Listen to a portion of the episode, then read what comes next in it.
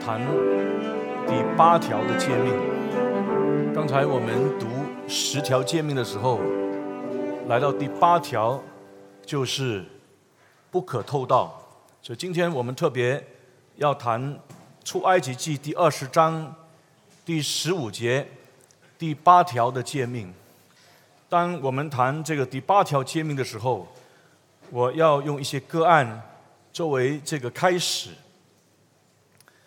在前几天，美国联邦检察官已经打算起诉华为，因为他们以就是窃取这个商业的机密的理由来提出这个刑事的诉讼。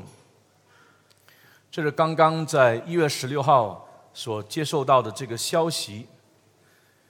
美国的司法部的助理部长，他认为华为是涉嫌来去盗取商业的机密，再一次要把它就是啊提取成为一个刑事的诉讼。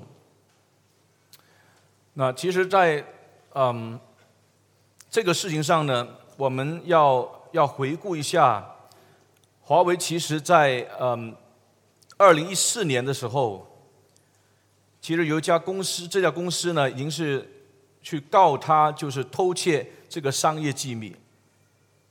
这家的美国公司就是叫做 Timo 报。，Timo 报它开发了一款测试手机这个性能的机器人。那么，它就是与华为作为这个合作的伙伴啊，它成为这个手机的供应商。这个合作的意思怎么说呢？这个合作的意思就是，美国这个 T-Mobile 公司它研发的手机性能测试机器人，它去测试华为手机啊，那通过这种的测试活动呢，来完善。这款机器人的这个功能啊，所以他们是这种合作的关系。那双方在合作的过程当中呢，华为公司的员工去窃取这个机器人技术的这个行为啊，有这个行动啊，所以到最后呢，T 某报就终止了与华为的合作的这个关系啊。然后在二零一四年的时候，T 某报。就向华为来提出这个民事诉讼啊。本来这个华盛顿的陪华盛顿州的这个陪审团已经在这一起的诉讼案里面有了那个结果，就是二零一四年呃诉讼之后的时候，已经有一个结果，就是一致裁定裁定 T 某报公司的胜诉。所以现在前几天。美国司法部所颁布的这个消息，它是在这个结果的基础上呢，进一步的要提出这个刑事的指控，啊，那我们要问一个问题是：民事的诉讼跟刑事的诉讼到底分别在哪里？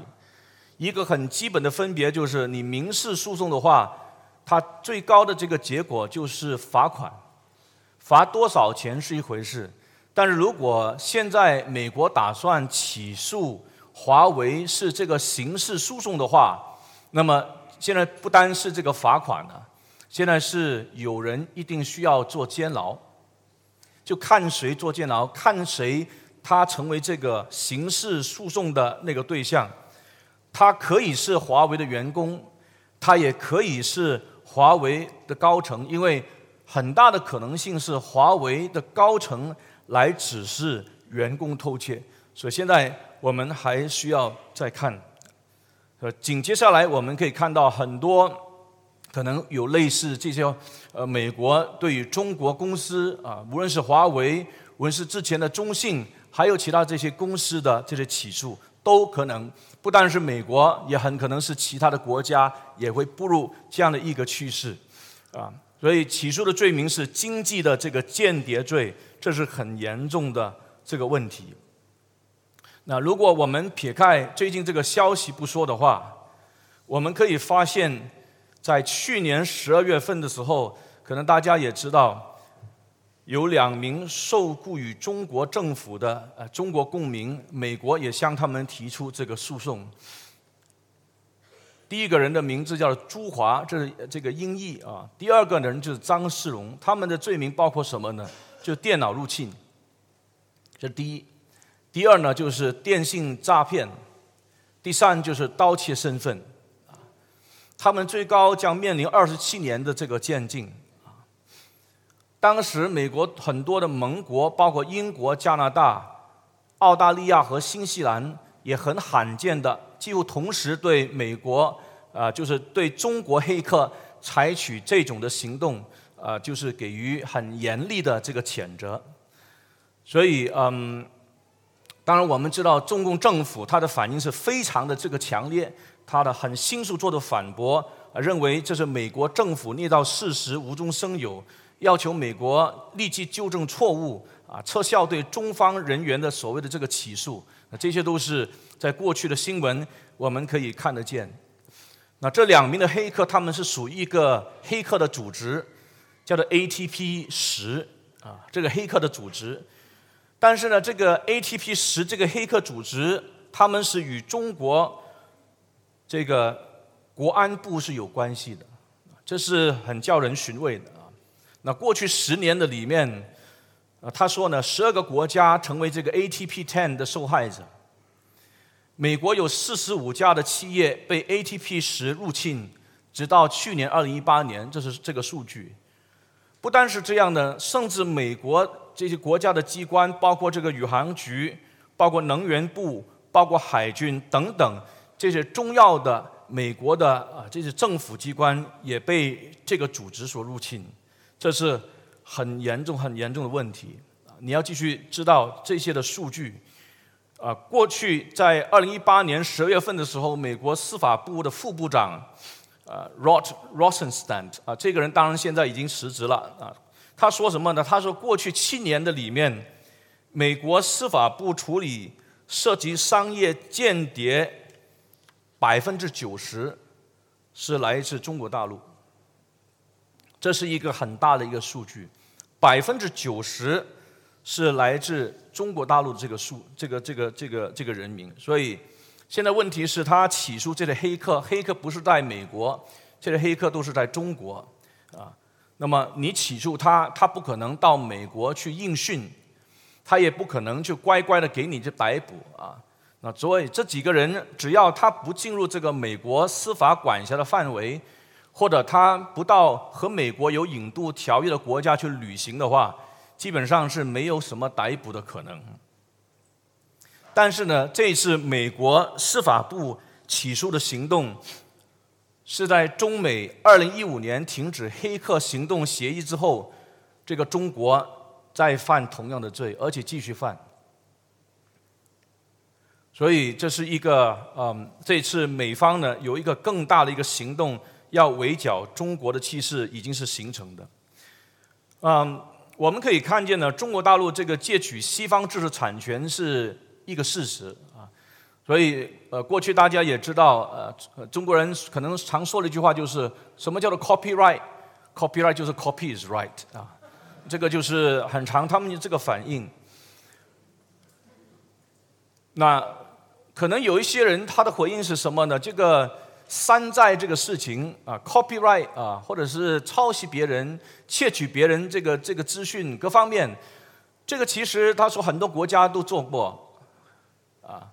中国《环球时报》他曾经去挖美国的这个山寨史，他认为美国现在这样对付中国，其实是一个双重标准。为什么说这个双重标准呢？因为他们认为呢，美国在工业化的早期阶段里面，就是十九世纪的前半期，都做过同样的事情啊。现在你来到二十一世纪的时候，你采取这样的行动来对付中国的话，其实就是五十步笑一百步，你是双重标准啊。那么中国的《环球时报》它呃就是引用了的一本书来去谈到美国它。处理这个山寨或者是 copyright 的问题是一个，或者是偷窃别人这个资讯呢，是一个双重标准的啊这样的一个一个一个一个动作。啊，他引用的一本书是美国的一个经济学家叫做 Charles Morris。Charles Morris 他有一本书叫做《创新的黎明：美国第一次工业革革命》。那么这本书里面他有一个故事，这个故事就是怎么说呢？啊，先交代一些的历史，就是英国在十八世纪工业革命的时候。它先出现的是在棉纺织业啊，工业革命它开展、它发展的过程里面啊，比较突突出的是这个棉纺织业。所以工业革命开始，它先在这个棉纺织业。同时，你也要了解，美国独立战争也是出现在这个十八世纪的后期。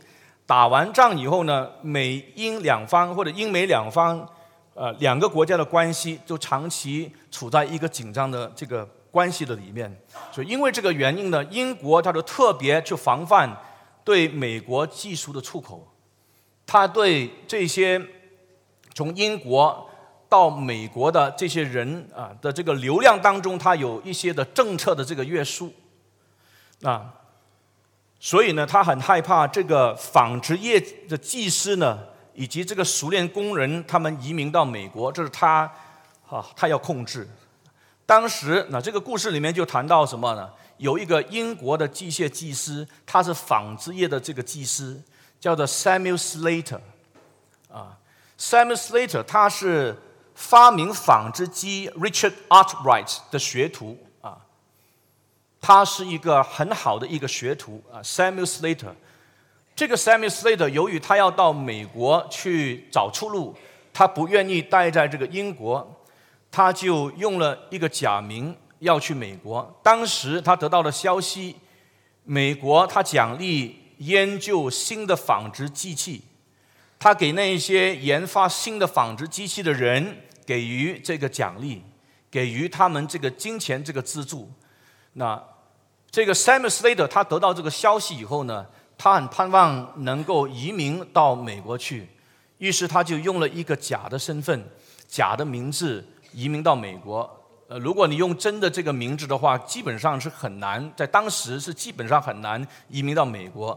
到最后，他确实去了美国啊，他也找到了投资，他也开设工厂，他知道了这个新的技术的这个机器，所以就把先进的这个棉纺技术就带到美国，帮助美国工业化开始起步啊。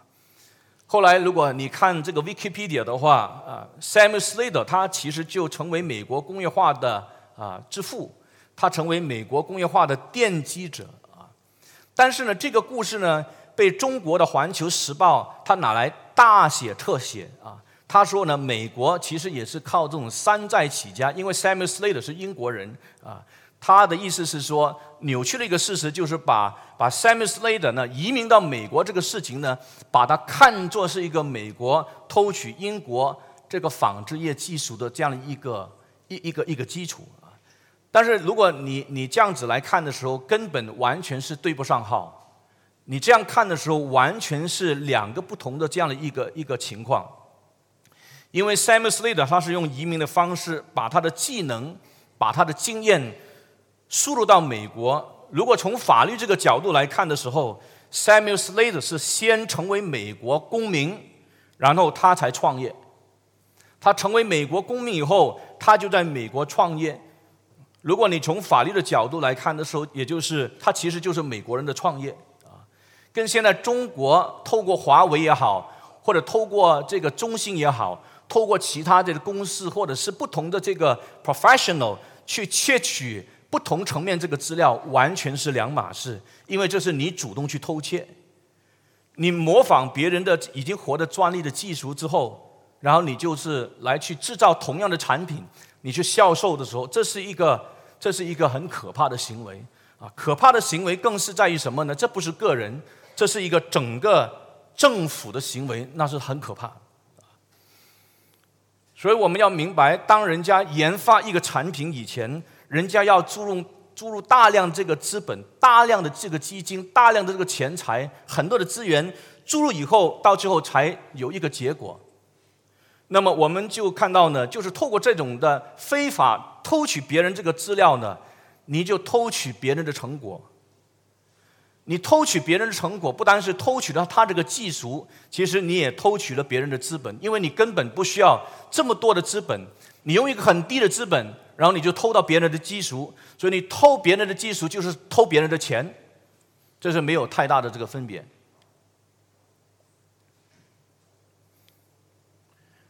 这样的在前期这个资本投入的创新的过程里面，那么需要在这个市场上出售新产品。啊，那么这个价格，通过这个价格呢来回收这个投资，但是呢，现在这种国家的行为啊，这非法的、隐秘的去偷窃别人的技术的时候，复制别人的技术，就变成你在这个资本上你完全没有负担，完全不需要付这么多钱，然后出产的这个产品，你投入市场以后，你的价格甚至可以比原厂者、原创者那个价格来的低。然后你就很容易在这个这个 competition 这个竞争的这个市场里面，甚至可以把原创的这个产品把它驱逐出去，这是很可怕的。偷了别人的技术跟偷了别人的钱是等量的，这样就变成你在商品的价格竞争上你有很大的这个优势。所以完全不考虑这个知识产权，这是一种不健康的。经济的发展，那当我们看到这些东西的时候，请问我们应当怎么来看？我们应当是从上帝的诫命来看，我们应当从这个第八条诫命来看这个偷窃。偷窃的时候，这个偷窃的本身，请问到底为什么是？出现这么大的问题呢？因为偷窃的本身，它不单是得罪了人，它其实最大的问题是他得罪上帝。偷窃是先得罪上帝才得罪人，啊，那所以偷窃为什么说他是先得罪上帝才才得罪人呢？偷窃与上帝有什么关系呢？但如果你不信上帝，你不会从这个角度来看。可是，如果我们相信上帝的时候，我们一定相信上帝所赐给我们的诫命，包括这一条偷就是不可偷窃。这个不可偷窃是上帝的颁布的命令啊。这个命令的颁布其实不是先针对人的问题，是针对我们跟上帝这个关系上的这个问题啊。为什么偷窃是得罪上帝呢？答案是。因为上帝是恩典的源头，上帝不但是特殊恩典的源头，就是给人救赎、给人醒悟，能够任性耶稣基督。上帝也是普遍恩惠的源头，啊，圣经里面马太福音第五章四十五节的下半段有一句话啊，他说：“因为上帝叫热头照好人。”也照歹人，上帝将于给义人，也给不义的人。通常我们可以把这节的圣经，把它理解啊，上帝对人普世的爱，从这里延伸出来，上帝对人一种普世的恩典，普遍的恩典。那意思是说什么呢？意思是说，我们一生都是有上帝普遍恩典的托住，不管你有没有醒悟，不管你信上帝。不管你不信上帝，在整个我们生命的背后，有上帝普遍的恩惠的托住。你每天能够醒过来，你每天能够起床，你起床以后能够下床，你能够开始一天的生活，这个叫上帝的恩典。有些人说，明天起不起到床？能不能够下床穿鞋子，这个还不是在我们控制的范围。很多人今天晚上他上床睡觉，可能明天就起不来。我有个同学在槟城金信会神学院，很年轻，三十多岁，晚上睡觉，身体没有什么病，晚上睡觉。第二天就起不来，就是这样死掉了。那这些是我们在人生的经验里面，我们明白，明白什么？明白我们需要恩典，我们也实在有恩典托住我们的存活，我们的生活都有上帝的恩典。我们能吃一口饭是上帝的恩典，我们能好好的工作是上帝的恩典，我们能好好去赚钱是上帝的恩典，我们能好好去读书那是上帝给你的恩典。但是我们可能不是从这个角度去看上帝的恩典，我们能够有一些的时段去休息，这是上帝的恩典，上帝普遍的恩典托住我们，所以呢，如果我们去偷的时候呢，啊，这个所谓偷就是偷什么？这个就是偷取不属于我们的东西，以致我们得利益，别人就受亏损，这是偷。当我们去偷取别人的什么什么东西的时候，其实他是得罪了上帝。为什么？因为首先，他就是藐视了上帝给我们恩典的供应，这是第一点。当我们去偷不是属于我们的东西，叫我们自己得益处，叫别人受亏损的时候，我们是得罪上帝。因为我们背后是上帝恩典的托住，当我们偷别人的时候，一方面就是表示什么？我们正在藐视上帝给我们恩典的供应，这就是是一个事实。第二，不单是我们藐视上帝给我们恩典的供应，还有这个是有关系，完全是呃扯呃这两者都有关系。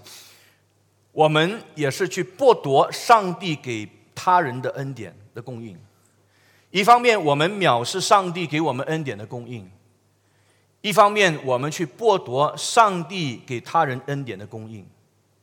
上帝给我们的，我们不感恩；上帝给我们的，我们不知足；上帝给我们的，我们觉得我们还要去抢别人的，加在我们的这个生命和生活当中，这是很可怕的。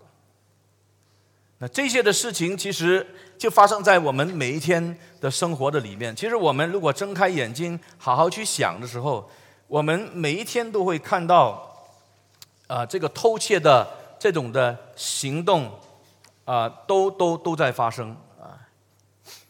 有多少人，比方说，在住酒店的时候，他是拿走酒店房间里面的汤匙，有没有？可能我我们也也曾经拿过。衣架、盘子、杯子，有没有拿过？啊，那你可以好好想。我在古晋有一个邻居，他是在马行里面工作，那是已经好多年前的时候，十七年十呃，就是差不多二十年前的。如果是这样想起，我古今这个邻居，他是在马航里面工作，他告诉我，马航里面这个飞机上。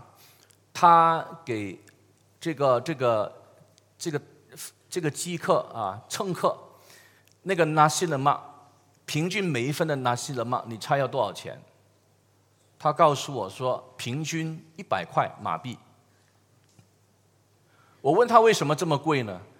他就说，在马航的这个系统里面，嗯，就是供应给马航这个 catering food，就供应给马航食物的，他们是这样子算的，这些公司。比方说，你这一个班机里面，你这个座位能够容容容容容让这个乘客是两百多三百人。比方说三百人来说，打个比比方，三百人啊，但是你的乘客可能只有五六十人的话，这个供应公司它不会只供应五六十包的那些人嘛，它还是按照你马航那个座位三百个座位。他供应三百包这个纳西人嘛，他就硬硬要你吃掉吞吞这个这一三百包的纳西人嘛，你卖得成卖不成那是另当别论，因为是这个缘故呢，你的这个签合约的时候已经是明文规定的，所以每一次不管你这个航线里面每一班的航线里面多少的乘客呢，你不满的话，其他这些你自己要吃。于是这个说说明什么呢？这个是说明你是增加这个飞机的成本。每一次你这个称大航线的时候，你这个价格这个成本，你同时当然也是增加了整个社会的成本，哪里不贵？那我说这个会不会有点夸张？后来《新洲日报》有一期这个社论里面，我看到一篇的文章，的确是这样，平均拿西人卖每一包是马币一百块钱，这个是一种变相的偷窃，啊啊！你增加了这个成本，就是把别人不应该付更多的这个钱，他需要付更多了，这个是一种偷窃。还有什么呢？这个偷窃的行为啊，工作的时间玩电脑游戏啊，或者这个工作的这个这个时间里面啊，特别是呃，我们政府部门里面这公务员他工作很散漫。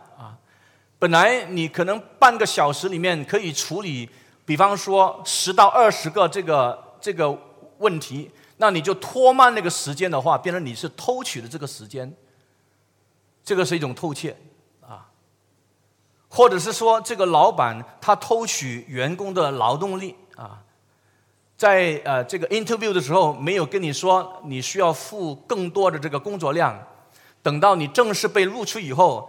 他把另外同事的一些工作岗位的工作啊，加在你身上啊，压制你啊，几乎到一个地步，他就把你把他怎么样的 squeeze 到差不多你油都没有了啊，所以气息的这个这个都几乎没有了啊，所以这是一个很可怕这种偷取偷窃的这个行为。又打个比方，呃，你进入一个收费的停车场里面啊。入口处它没有栏杆，就是那个你要比方说按一个钮，那个机器出来一张卡，然后你进到那个停车场，出的时候你就要到那个呃收费的地方啊，他就帮你收费两块钱，比方说。但是你进口的时候，他这个把浪，他这个栏杆没有放下来，你就感到说不需要拿到那卡，你就进去了。进去以后，你就这个在这个停车场啊。你就是呃，做完你的事情以后，你出这个停车场那边巴浪，他就跟你收取两块钱，但是这两块钱是没有那个卡作为一个对称的，啊，所以他在那边收那个两块钱或者收那几块钱，很大的可能性是进到谁的裤子里面，谁的裤袋里面，很大可能性就他自己的裤袋，啊，这是偷窃。还有什么？赌钱是一种偷窃。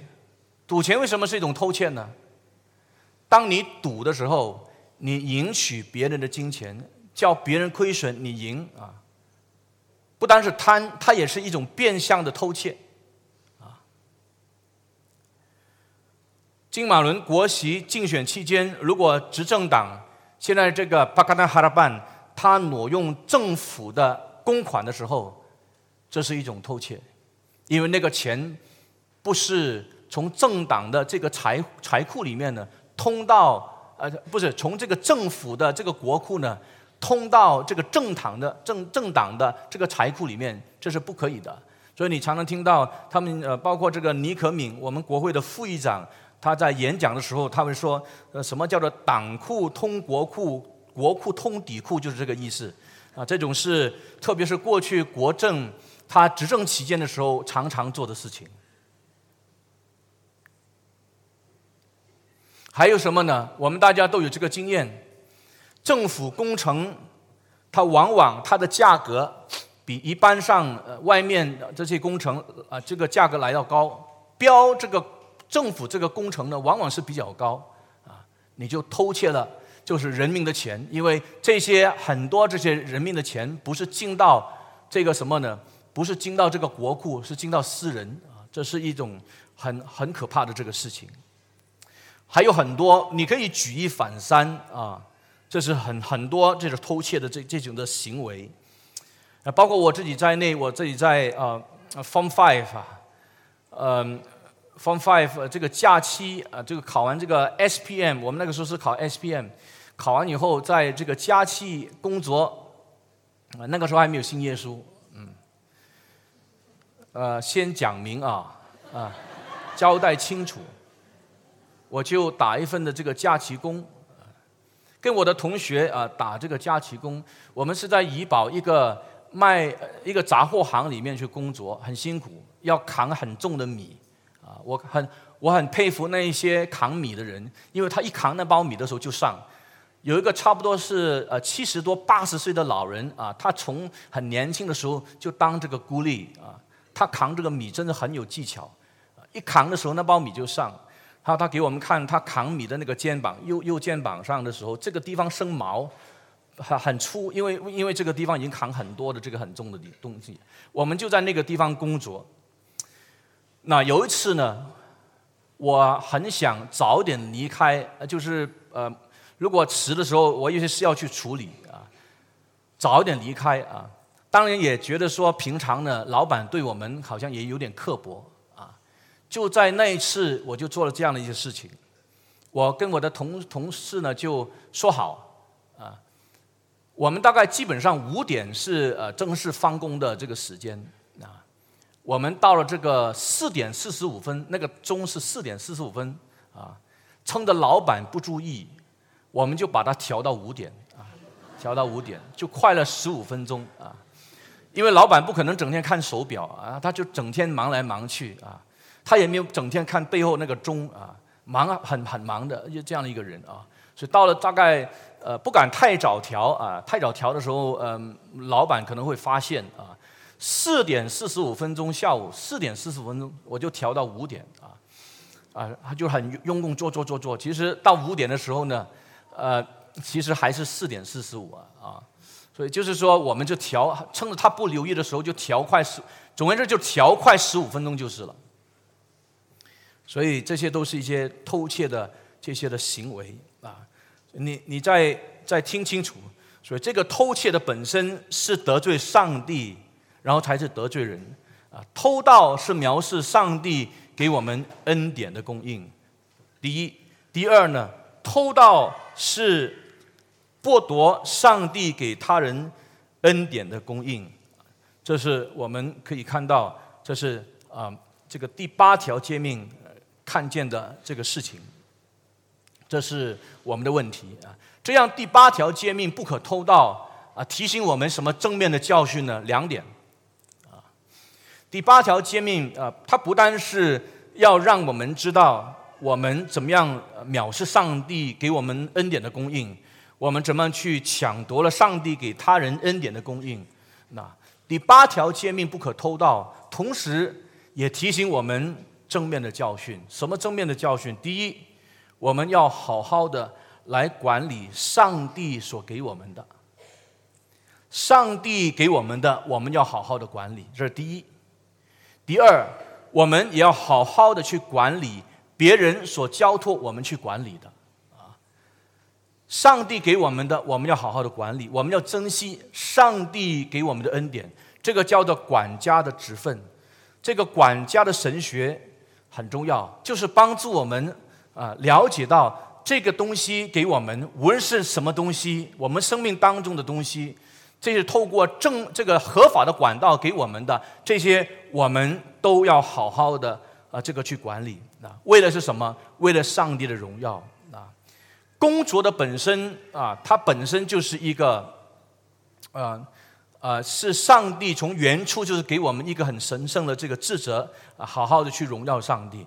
所以，我们如果如果要成为一个好的管家的话，我们首先就是要勤奋工作。怎么样可以成为好的管家呢？我们提几点啊？当然不是这，可能是这几点，还有其他的。我们提几点啊？怎么样可以成为好的管家呢？我们就是要勤奋工作，我们要脚踏实地的工作。我们不要好高骛远啊！你从这个学校、这个大学一出来的时候，你就想要创业啊！特别很多今天啊，九十年代以后啊，九十年代的这些啊，或者是九零九零年后的啊，那很难在一个公司里面待很久。特别要注意，可能你可以说这个公司很多的问题。公司每一个年代都有问题。我那个年代，我在这个马来马来亚银行工作，里面一大堆的问题啊，整天也要面对老板给你的这个辱骂，有些时候真的是这个情况。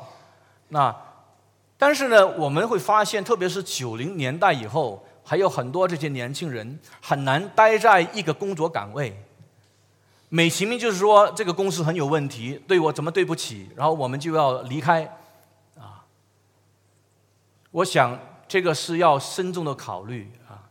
我们没有工作经验，我们没有什么人生经验。我们在大学里面所学的很多都是理论。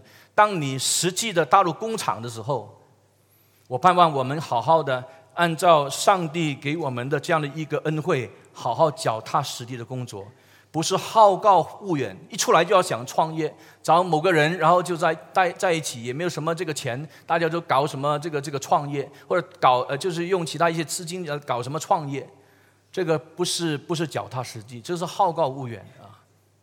也不要一直换工作啊，因为你一直换工作的时候，你会一直会成为一个怎么样的？别人看你不是换很多工作就好啊。啊，你多一点经验，你一直换工作的话，别人就一定会认为你一定有很有问题，所以你才常常换工作啊。当你一直换工作的时候，你正在加多公司的成本。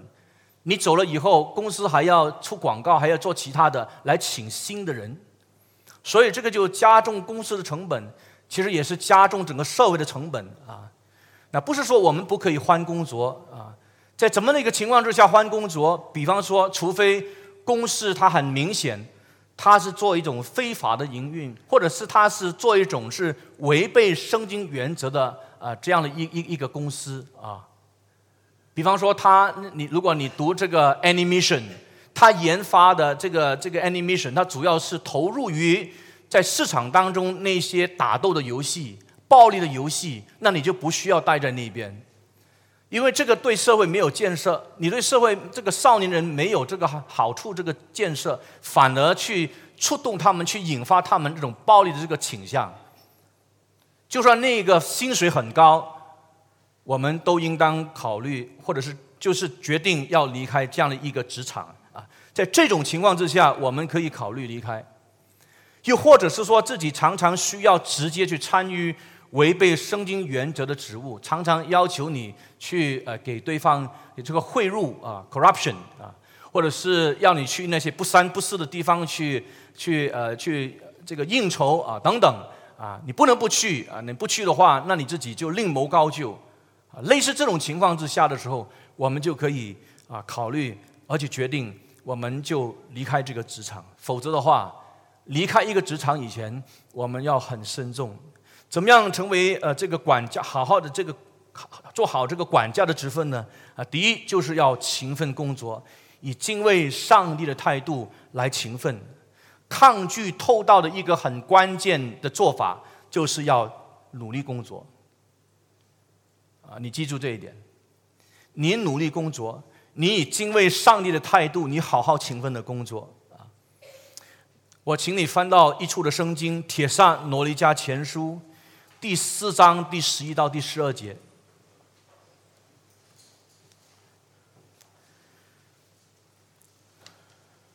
《铁扇罗尼加前书》第四章第十一到第十二节。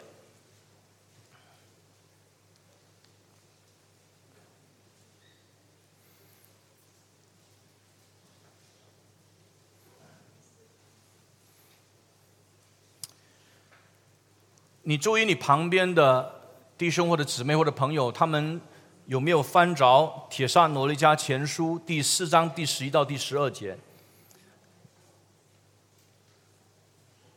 我们一起来念。我们好好念《铁扇罗尼加前书》第四章第十一到第十二节。我们以敬畏上帝的态度。啊，要明白真理，要好好去遵守真理的态度，去读四章十一到十二节。预备，一、二、三。又要立志做安静人，办自己的事，亲手做工，正如我们从前所吩咐你们的，叫你们可以向外人行事端正，自己也就没有什么缺乏了。所以这是很清楚的。啊，要办自己的事，亲手做工啊！这里特别是提到我们要好好的工作啊。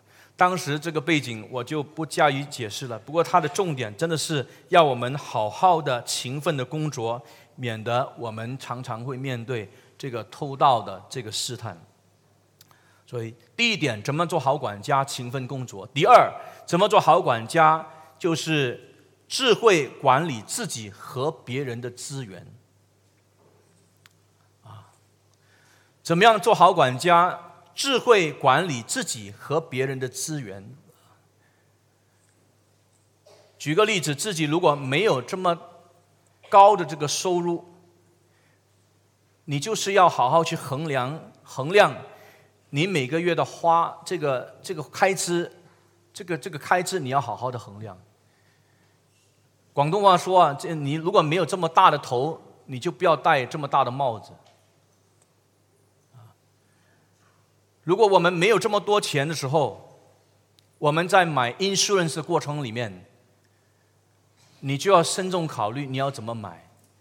特别我在这里也要提醒从事 insurance 行业的弟兄姊妹，我没有反对买卖 insurance，但是我们怎么样要教一个人买啊，怎么卖啊？我盼望大家都要好好看，特别是买的卖的一方呢，怎么样看对方的。他的这个经济的啊这个状况啊，他需要怎么样的一一些真正的这个这个配套啊，让他得到最大的这个效益，这个作为一个原则去卖啊。买的过程里面也同样，你要想，虽然这个配套很好，但是这个配套的本身是不是我真正的需要？是不是可以达到最高的这个效益？如果不是的话，不需要。举个例子，如果你单身的话。你需要真正现在考虑买这个人寿保险吗？如果你钱多可以考量，但是你要想，人寿保险不是你能享用，人寿保险是谁能享用？是我们的家人，除非你说买了以后你要给留给你的家人，留给你的兄弟姐妹，啊，不可能留给太太，因为我们没没有伴侣。比方说啊，当然我们不知道以后有没有啊，所以你说先买那也很难说，所以已经买了。但是如果我们在这个这几年经济很困难的时候，如果到一个地步，真的我们在做一个衡量的过程当中，可能我们会采取说，我们首先要保住的是我们的医药卡，啊，这个医药卡当我们生病的时候，啊，那就可以派上用场啊。所以这两者之间如果不能同时真的是去去呃买这个 insurance 的话，有些时候我们真的是要做这个取舍了。所以这些都是我们呃慎重考量的啊。消费的时候，我们钱没有这么多呃，那不要老是你去那些很高档的餐厅啊，去一个每每一次你花费就是一餐呢就是十多块钱，一餐就二十多块钱，每一餐都是这样啊，这个就是没有智慧。就算我们有钱，也不需要这样子来花费啊。我们省下的钱来做什么？我们省下的钱，我们要注意，我们怎么样用在福音的工作上？我们应当买什么好的这个基督教的书籍看？我们省下的钱，怎么样去帮助别人？省下这些钱，怎么去帮助一些真正有需要的人？这个是我们可以考量啊。所以不需要呃常常啊，我不是说我我不是说不可以，我说需不需要差不多很长，都是到那些很高档的餐厅去花费。新年来了，现在我们是不是一定要买新衣服？这是我们可以考量。我没有买新衣服，我还是穿旧衣服啊。重点不是新旧衣服，重点是我们要做新造的人啊，这是重点。如果我们这个人常常在上帝面前不断领受上帝的真理，真理更新我们的思想，有一个不断被更新的思想价值观。我们这个人就是一个新造的人，继续是一个新的人，让人看见我们这个讲话，让人能够听到我们在沟通的过程当中，我们所讲的很多是属真理的啊。这样的一个一个是成为一个新造的人的时候，是生命的丰盛啊。我们这个衣服不是最重要的，不要因为因为是农历新年，一定要买年货，一定要买新衣服，一定要做这个，一定要那个，那个是传统的文化。但是，当我们在这样的一个季节的过程当中的时候，我们要慎重考量，怎么样去管理我们有限的这个资源。当然，还有一一样东西很重要，我们一定要做十一。我不知道弟兄姊妹有多少位在当中，我们是忠于十一。十一在聚会里面，你看到很明显，那是叫当纳的，还不叫奉献。在一半上，这个福音派的教会里面呢，他们会说这个十一就是奉献，但是呢，圣经在旧约里面让我们看见呢，这个十一不是奉献，十一跟奉献是分开的。十一圣经里面在旧里面这个叫做当纳的啊，这个我们先给上帝的当纳的十分之一，这是旧约。新约呢，新约好像没有谈什么这个这个这个十一，但是新约是要我们尽心尽意尽力爱主我们的上帝，所以是超过十一。那换句话说呢，超过十一才是叫做奉献，十一是叫做当纳的。我们有没有抢夺上帝的十一？我们会不会常常是扣除了我们生活当中的这个费用以后，我们才把钱献呃奉献出来？可能有人也在问说，到底我们把这个十一呃奉献出来的时候，是还没有扣除啊？比方说 s o c o EPF 给呢，还是扣了 EPF s o c o 之后给呢？那基本上 EPF 是我们的钱。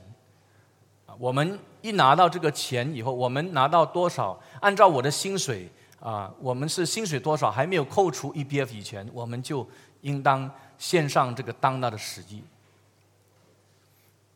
我有印象以来，我自从真正认罪悔改信耶稣以后啊，基本上我没有我没有不做十亿啊。每个月我拿到薪水以后，我很怕我的十亿被用掉。所以一拿到这个薪水，我第一件要做的事情就是快快把我手上的这一些的薪水的钱，我先把它分分别出来十亿以后，那其他的钱我才用。这样的一个行动呢，一直延续到今天。不单是这样的，我们不单是做这个十一，我们也做其他的奉献。有一些弟兄有需要，有些的这个这个朋友有些需要。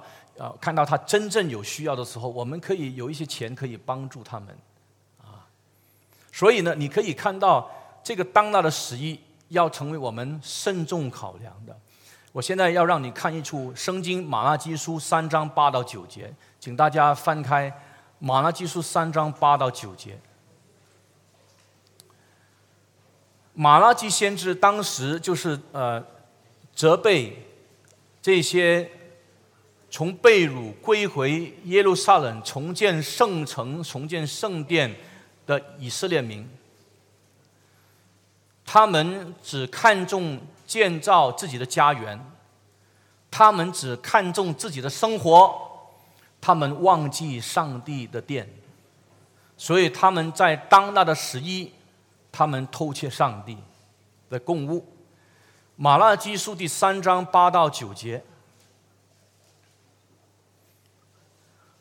马拉基书第三章八到九节，我们站起来念，请大家好好的念。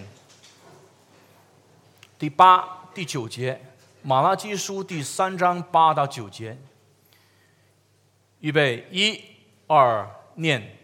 人岂可夺取神之物呢？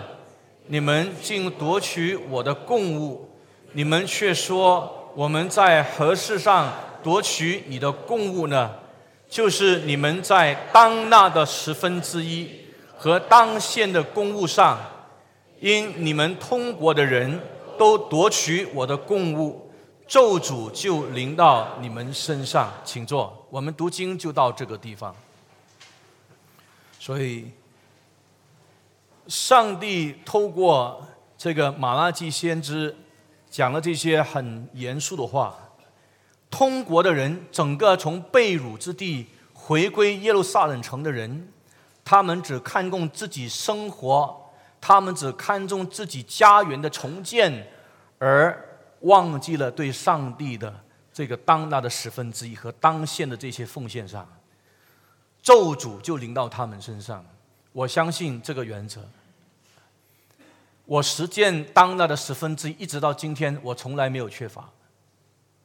我钱不多，多少钱每个月我拿多少，我就给当纳的十亿。不单是这样，是超过当纳的十亿，还有其他的奉献。一直到今天，我的经验是，从来没有经历这个叫做有亏损，从来没有经历所谓有缺乏。我感谢上帝。所以我也相信，如果我们常常去抢夺、去偷取上帝的。这个十分之一，咒诅就是在这些人的身上，他守不住，他这个钱怎么去发展就是守不住，我相信。啊，他可以有不同的理由说啊，不需要怎么怎么怎么的，他就是守不住。我相信咒诅就在他的身上。啊，那谈完这里的时候。我们怎么去好好去管理别人所托付给我们资源呢？呃，很多，但是我们讲不完。我们就是举一些例子就好了，很很很简单。现在我们这里，上帝不单是要我们好好有智慧去管理我们的资源，上帝也要我们好好去管理啊，所托付给我们的资源，包括这个教会里面，这些都是这个有有一定的这个资源啊。简单来说，你到厕所的时候，每一次啊，等下你就一定一定会去厕所啊。你去厕所的时候，你再想一想啊，你不需要一直把那个厕纸一直拉拉很多，拉拉拉拉啊。啊，用水的时候你要好好考量，怎么就是节制用水、节制用纸，这些都是呃这些这这是这个资源啊，教会的这个资源。所以我们一方面水量，我们一方面这个纸的这个量，我们都要有节制。你看一看我们马来西亚的这个公共的厕所里面。因为大家都是阿公的，我们说，所以用水呃随便来啊，清洁不保保保保住，所以你看我们可以没有这个这个这这个责任，但是呢，今天我们学这个第八条诫命的时候，一方面我们学习知道说，如果我们偷的时候，就是藐视上帝。给我们供应的恩典，也抢夺上帝给他人恩典的供应。不单是这样正面的教训，教训我们就好好管理上帝给我们的，也要好好去管理别人所托付给我们的这个资源。我们就是要好好的负责任，因为我们负责任的时候是向上帝负责任，就荣耀上帝啊。还有第三点呢，怎么样做好好管家呢？就是我们与人分享上帝赐给我们的。上帝赐给我们多少，那是一个启示的问题。既然我们承认的，我这一切啊，透过这个正确的管道所得来的，其实不是我们所拥有的，都是谁给的呢？上帝给我们的。那我们就可以与人分享上帝赐给我们的。啊，你先看一段的圣经，以弗所书四章二十八节，刚才我们已经读过了，因为今天我们读经就是读以弗所书第四章。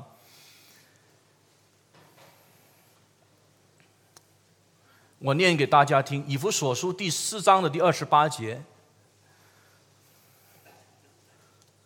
从前偷窃的，不要再偷，总要劳力，亲手做正经事，就可有余分享，分给那缺少的人。啊！我读一遍：从前偷窃的，不要再偷，总要劳力，亲手做正经事。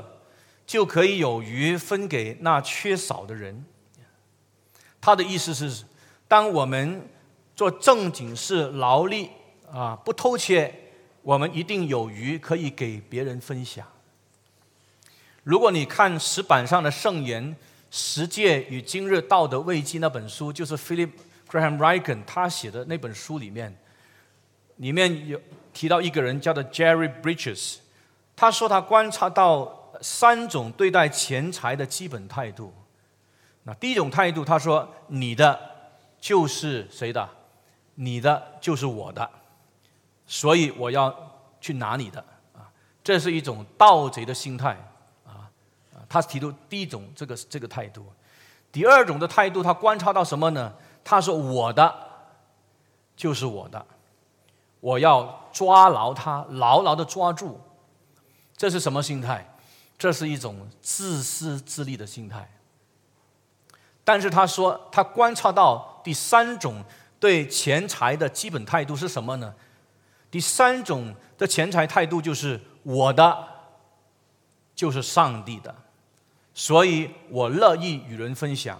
我在这里做一个解释，我认为这其实就是一个管家的心态，因为我们这些所拥有的不是我们本来有的。这些所拥有的都是上帝给我们的，我们要成为一个好管家。我乐意与人分享啊！当我有、当我没有的时候，我都尽量可以与人分享。你不要以为我们有很多钱的时候，我们才可以与人分享。我们就算没什么钱的时候，我们都可以跟跟人家分享。圣经有一句话说：“施比受更为有福。”啊，这句话如果要实践的时候，也许上帝在某一些让我们在经历一一一种就是经济很困难的这个时刻，突然出现我们一个朋友，你知道他真的是经济上有很大的困难，你本身经济上可能也很大的困难，但是他来请求你能不能够帮助他的时候，可能那个时候就想起圣经这句话说：“施比受更为有福。”那怎么去实践呢？这个实践就是把我们已经是很有限这个资源。我们宁可借给他，或者甚至给他。我告诉你，如果你这样的经历的话，你以后对这节圣经是完全不一样。它不再是一个怎么呢？客观的真理，它已经成为你我生命当中主观的人生经历，那是很很不一样的事情。那我们要做一个结论。每一次我引用也是同样一本书。就是石板上的圣言，《十诫与今日道德危机》里面，他提到，每一次当我们违反十诫里面的任何一条，都是一种偷盗；每一次违反十条诫命里面任何一条，都是在偷盗。拜偶像是偷取对上帝的敬拜；不守安息日是偷取上帝的圣日。杀人或者恨人，是夺取别人的生命，夺取对别人生命的建造；奸淫是夺取婚姻的圣洁；说谎是夺走真理。当然，如果我们来到第八条诫命，偷盗一定是夺走上帝的恩典啊！我们是一个贼，我们常常是。偷取上帝的荣耀，啊！我们有学问，我们就夸我们的学问；我们有知识，我们就夸我们的知识；我们的人生经验，我们夸；我们的财富，我们夸；我们的这个地位，我们夸；我们的神学的造造育造育，我们夸；我们的侍奉的这些经历，我们夸。我们都可以夸不同的这个层面，接着夸正在抢夺上帝的荣耀。我们是个贼，我们面对这条诫命的时候，我们在上帝面前承认我们是得罪他，我们是得罪人。但是盼望在哪里？盼望永远都是在耶稣基督，因为这位耶稣基督，他成就曾经到访人类历史，就是为了我们这些不能满足上帝律法要求、不能满足他诫命要求的，他代替我们的罪死在十字架上。第三天从死里复活，他要把救赎的生命赐给那一些他恩待怜悯的人，包括了今天的你，包括了今天的我。我们在上帝的诫命面前的时候，我们没有路可走，我们一定说：“上帝啊，我就是一个贼啊！上帝啊，我真的偷窃你的荣耀，我偷窃了这个不同的资源，我应当在你面前认罪悔改，常常认罪悔改。”每时每刻，每一天，在他面前认罪悔改，对上帝说：“你帮助我，我要成为一个智慧管理你赐给我资源的人。我也要成为一个有智慧与别人分享你赐给我资源的人。”求上帝这样恩待我们。站起来祷告，我们一起祷告。亲爱的天父，我们感谢你，你把十诫赐下来。主啊，当我们看到你十诫的律法的时候，我们深深的看发现，主啊，我们是一个罪人，主啊，我们亏欠主你的荣耀，因为主啊，我们常常偷窃。愿求主你记得耶稣基督在十字架上所留下的宝血，能够洗去我们一切的不义。愿求主你自己帮助我们的圣灵恩典赐给我们，以及我们能够常常的靠着你的恩典和圣灵的帮助。我们来过一个圣洁的生活。愿求主你自己恩待我们。主啊，你看到你，我们看到你已经把许许多多，无论是普遍的恩典、特殊的恩典，已经赐给我们。主啊，就是要我们好好的成为主你自己的管家，以及我们对你忠心。因为有一天，主啊，我们要向主你自己交账。你所赐给我们的时间、我们有没有好好的管理？你所赐给我们的金钱，我们要好吗？我们有没有好好的管理？你所赐给我们的恩赐，我们有没有好好的管理？你所赐给我们的这个的经历，我们有没有好好的管理？愿求主你去帮助我们，让我们在你面前立定心志。今天听了道，我们就应当行道。是我们今天听了道，我们就说主啊，求你加力给我们力量，能够遵行主你的话语是，以至于主啊，我们无论是面对你，或者是面对人，我们长存无愧的良心。愿求主你自己把你的道深深的存在我们心里。主啊，我们人的声音会停止，但求主你圣灵继续在人的内心当中继续的做说话、做感动的工作。如此仰望、祈求、祷告，奉靠我主耶稣基督得胜的圣名所祈求的，阿门。门。